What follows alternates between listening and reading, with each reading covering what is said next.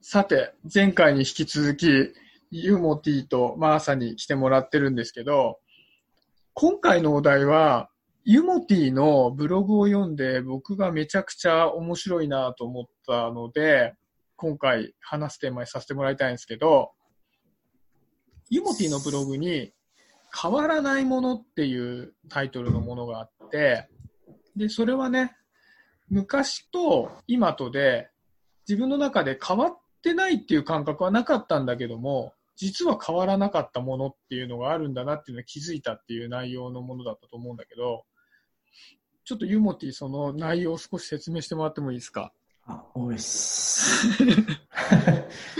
えっと、なんか、妻とご飯食べてる時に話してたんだけど、昔なんか妻の友達、というかまあ知り合いぐらいの人らしいんだけど、うん、その、結婚みたいな話をしてた時に、うん、なんで結婚したいんですか？っていう話になって、うん、妻はなんか、こう、子供が欲しいとか、幸せな家庭を築きたいって答えたら、その女友達みたいな人が、その私はパ私がパートナーに求めるものは、その成長とか、高め合う関係性であるっていう話が返ってきたらしくて、うんうん、その時は、うんうんって言って帰ってきたみたいなんだけど、家でこうちょっと腑に落ちなかったらしくて、うん、その高め合うっていうのが奥さんにとってはまらなかったわけだね。うん、ああ、そうそうそうそう、うん、で、で、後日、当時付き合ってた僕に、その、そういうことを言われて、パートナーとの関係性って成長とか高め合うことだと思うって言われたんだけど、どう思うって聞かれて、うん、で俺その時こう、いや成長ってなんだろうって思った時に、その居心地が良くなることこの世界で生きやすくなることだって当時思ったんだけど、うんうん、で、妻のその話を聞いてる時に、今、今現在の僕も全く同じ答えだったのね。で、頭の中で、成長とはって今度聞かれたら俺こう答えようって頭の中で思ってたことが居心地が良くなるとか、生きやすくなるってことをこれから話そうと思ってたんだけど、そしたら妻から、その当時も話してたよって言われて、変わってないじゃんと思って。その当然ユモティは当時言ったなっていうのは忘れてるわけだよね。うん。そう答えたことは覚えてなくて、話の中でそうやって出てきたんだけど、同じ思考というか、結果というか答えが出てたから、うんうん、で妻にとってはそれがすごい相手の成長っていう価値観の自分に近い方に寄せてくれたから印象に残ってたみたいで、うんうんうん、その話をしてくれたんだけど、うんうん、で俺はその時変わってないって思って 4, 4年前とか3年前ぐらいなんだけど、うん、同じ問いに対して同じ答えを出した。ってことは結構自分の中で大切にしている考え方だとか感じ方なのかなと思って、それで文章にしたんだよね。うんうんうん、これそもそもがさ、その夫婦で高め合うっていうことはさ、うん、世界で居心地が良くなることだという定義の仕方自体が面白いじゃない？うん、なんか、パッと見そういう風には解釈しないじゃん。もっとスキルとかさ、ね、能力とか、うん、そういう風に捉えるものかなって感じてたんだけど、それが違うんだっていうことがまず面白いんだけど、その違うのが、すっかり忘れた状態でもう一度同じ回答を出すっていうのはもうすごいよね。やっぱ変わってないんだもんね。そうだね、そうだね。その部分が変わってないっていうのが面白くて、うん、でそれをなんとかこう文章に残したいなと思って、その日はその話を書いたんだけど。うん。で、そしたらシャビがこう読んでくれて、この話面白いねって連絡くれて、で、今日この場所で話す内容もそれにしよう。ねえ。うん。いや、なんか面白いなと思ったのはさ、まあ、変わってないものっていうのが思い浮かぶんだけど、うん、ユモティのブログはめちゃくちゃポジティブな雰囲気のブログだったんだけど、バーって考えたとき変わってないものって結構ね、ネガティブなことも思い出すわけよ。うん。そう、自分の中の、こう、ドロドロしたものみたいなものが、ずっと残ってるものっていう変わらなさもあるなって思ってて、で、ユモティのブログの使命は、それが自分のこう人生の中で大切にしていることなんだろうなっていう使命なんだけど、自分の中、その怨念みたいなやつは、自分が人生をかけて解決していかなきゃいけない課題なんだろうなと捉えたわけ。うん。そうそう。だから、なんかマーサも含めて、ちょっと聞いてみたいなっていうふうに思ったのね。で僕は、怨念みたいに残っているっていうのは、どっちかというと怒りなんだよね。まあ多分、この組み合わせで3度ぐらいも喋ってるかもしれないけど、やっぱりね、自分はし 勝手に虐げられる存在だと思ってるわけ。うん。こう自然に振る舞ってみんなでうまくやっていく中、自分一人がうまくできなくて、そのことをすごく虐げられて、なんかうまくやっていけないっていうのが自分のデフォルトなんだとかっていう思いがずっとあるわけよ。うん。うん。で、で、それを自分の中で解決してうまくできるだけ居心地悪くなくいさせてもらってるみたいな気持ちがあるから、どこかで恨みつらみがあるんだよね。自分の中でどうにかこうにかマジョリティに寄せて生きていってるんだみたいな感覚があるから、うんいや、なんかそれって自分の本望じゃないじゃんっていう怒りみたいなものがもう小学生ぐらいからずっとあるわけよ。で、多分ね、これって勘違いなの分かってるわけ。うん。いや、本当はね、もっと優しいもんなんだろうな、世界ってって思うんだけど、その、やっぱ昔から持ってるものが捨てきれない。だから何かあった時に怒りってなって出てきたりするわけよ。うん。そうそう。だからそれが自分がこれからの人生で解決していかなきゃいけない課題なんだろうなっていうのを、なんかね、今一度ユモティのブログから思わせてもらったなと思って。うん。すごいね。そういうところまで考えられるとすごいなって思った。うーん。なんか、マーサとかはさ、結構信念が強いってイメージがあるんだけどさ、そういうのってあるの、昔からっていうの。うん。まあ普通に子役やってる時から大人になったら俳優やってるだろうなとは思ってたけどね。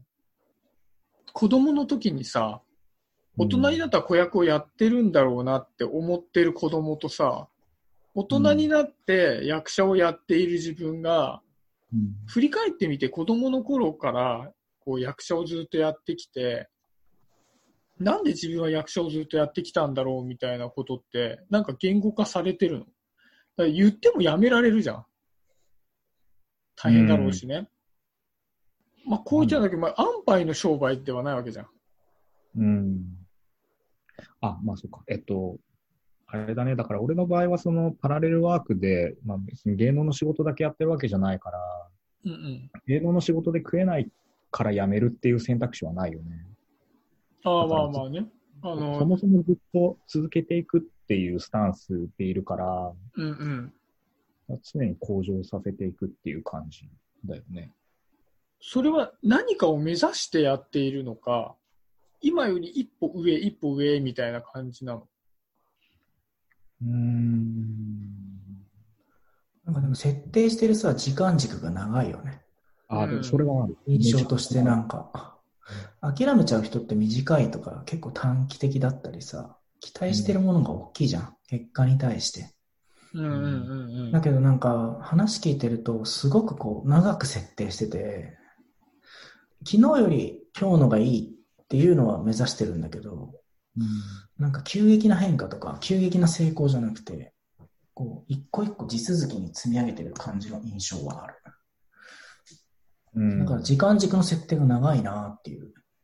うん確かに。まあ、そのお話を聞いて思ったのは、うちのマイムの師匠がさ、まだ現役でやってて、もう何歳なんだろう ?80、80歳ぐらいすごいな。だからやっぱそういう師匠を見てたし、そういう師匠が、いやもう芸道なんか長いもんだよと。死ぬまでやって、やっと分かったぐらいなんじゃないのみたいなことはずっと言ってたからね。だから、うんなんていうのタイムリミットっていうものをそもそも設定してないかもしれない。うん。よく、あ、そう、俺さ、こそのコルクラボでさ、所属するときにさ、うん文化祭行ったときに、あれはなんだっけ？ノノート部？ノート部？だったよね。うんうん、うん、部活ね。そうそうそう。ノート部のさ、なんか出し物でさ、なぜ人は夢を諦めなければならなかったのかっていう問いがあったの。俺、それ全然共感できなくて、そうだよね、そうだよね。あ諦めなきゃいけないのってなったわけ。そうそう。な、なんで夢諦めなきゃいけないのっていう。もうそ、そこのそもそもから全然違ってたから、なんかそれはすごくさっきの話印象に残っちゃった。俺さ、その、夢でね、一つこう、全く理解できないことがあってさ、うん。それはあの、河本博人さんっているじゃん。うんうんが、なんか最近テレビに出てて、うん。夢について答えてたのね。で、そのね、うん答えを俺前にも同じこと聞いたことがあって、あうん、多分常にそういうふうに思ってんだろうなってやつで、夢は何ですかってよく聞かれるんだけど、自分の夢は、ロックンロールバンドをやることで、それは自分が若い時に、ああ、自分はロックンロールバンドがやりたいんだなって思って、やり始めた時に、もう叶ってしまったんだって言ってて、うん。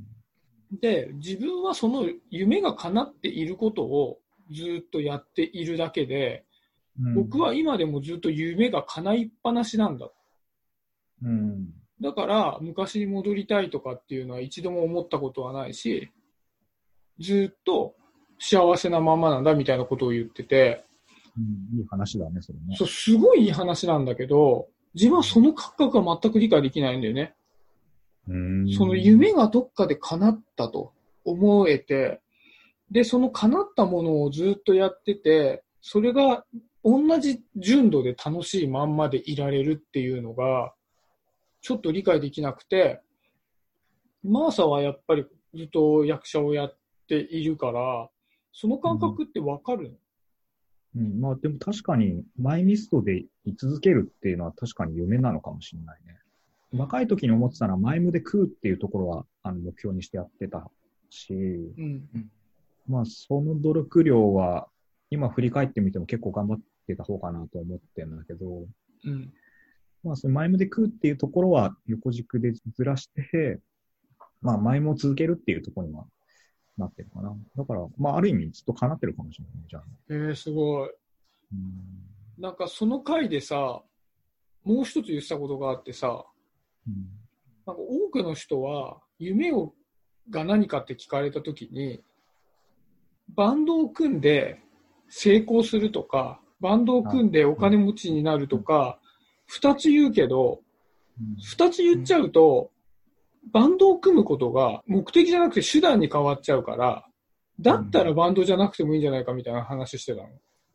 確かで、なんか今、そのマーサの話にそれがもう完全に当てはまってさ、に。うん。マーサはそこで、パントマイムっていうのをやるっていうことに、最終的に絞られたんだなと思って。うん。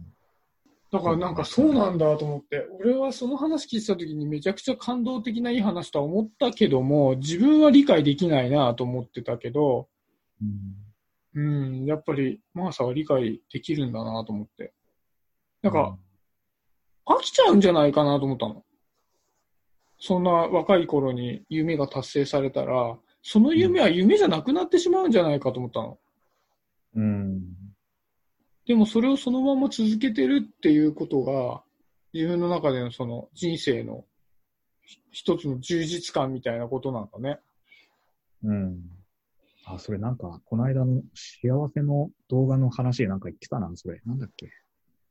そういうなんかお金を稼ぐとか、地位とか、そういったものを目標とか、夢とかに設定するよりも、まあ健康とか、大好きなことをやり続けるっていうことを目標にした方が幸せは長続きするみたいなこと言ってたな。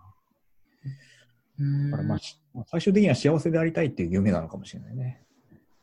一時的な幸せであるっていうことではなくて、ずっと幸せでいたいっていうところで、俺はその前もやり続けるっていう選択肢になってるのかもしれないな。ああ。確かにお金持ちになるはさ、お金持ちにならないよりはなりたいけどさ、うん。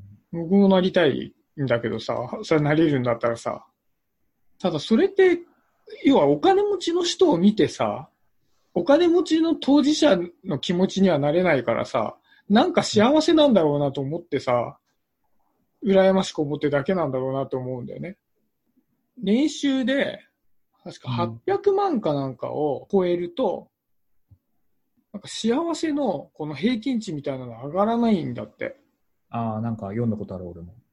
そう。俺なんて無情な話なんだと思ったの、それ見たときに。え、何上がっても幸せになれねえんかいと思って。なんだろうね。どういそうう基準なんだろうね、それってね。あとね、あの、夫婦の幸福度調査みたいなのあって、年収別で調べると、200万円から300万円世帯が一番高いんだ。ええ？そうなんうん。200万か300万が一番幸せなの？200万円から300万世帯が、その夫婦で幸せですかって聞いたときにイエス率が高いんだって。へえ。え、なんでそう、お金と暮らしが幸せと直結してないっていうデータなんだよね、それは。うん。800万世帯より200 300万世帯の方が幸せですって答える人が多いっていうデータがある。へえ、恐ろしいな、それは。恐ろしいのか、いいのかな？うん。つまりあれだよね。その、幸せをお金で買えるっていうふうに思ってる人と、幸せをお金で買えないから、じゃあ自分たちで幸せを見つけようねっていうふうに思ってる人たちの差だよね、きっとね。うん。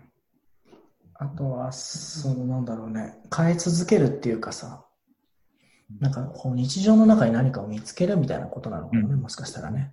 多分ずっと表現者としてさ、ずっと続けてる人はさ、やり続けてるからさ、自分の至らない部分とかをさ、日常の中に見つけてさ、うん。その見つけたこと自体も嬉しいし、それを変えることも嬉しいのかもしれないし、うん。そういうのを積み重ねてって幸せだって結果的に感じてるんだと思うんだけど、うん。きっとその世帯年収の人たちも、その中で楽しく過ごす方法とか、うん。過ごし方とかをさ、発見して、うん。なるべく前を向いて楽しく暮らそうって思ってるから、うん。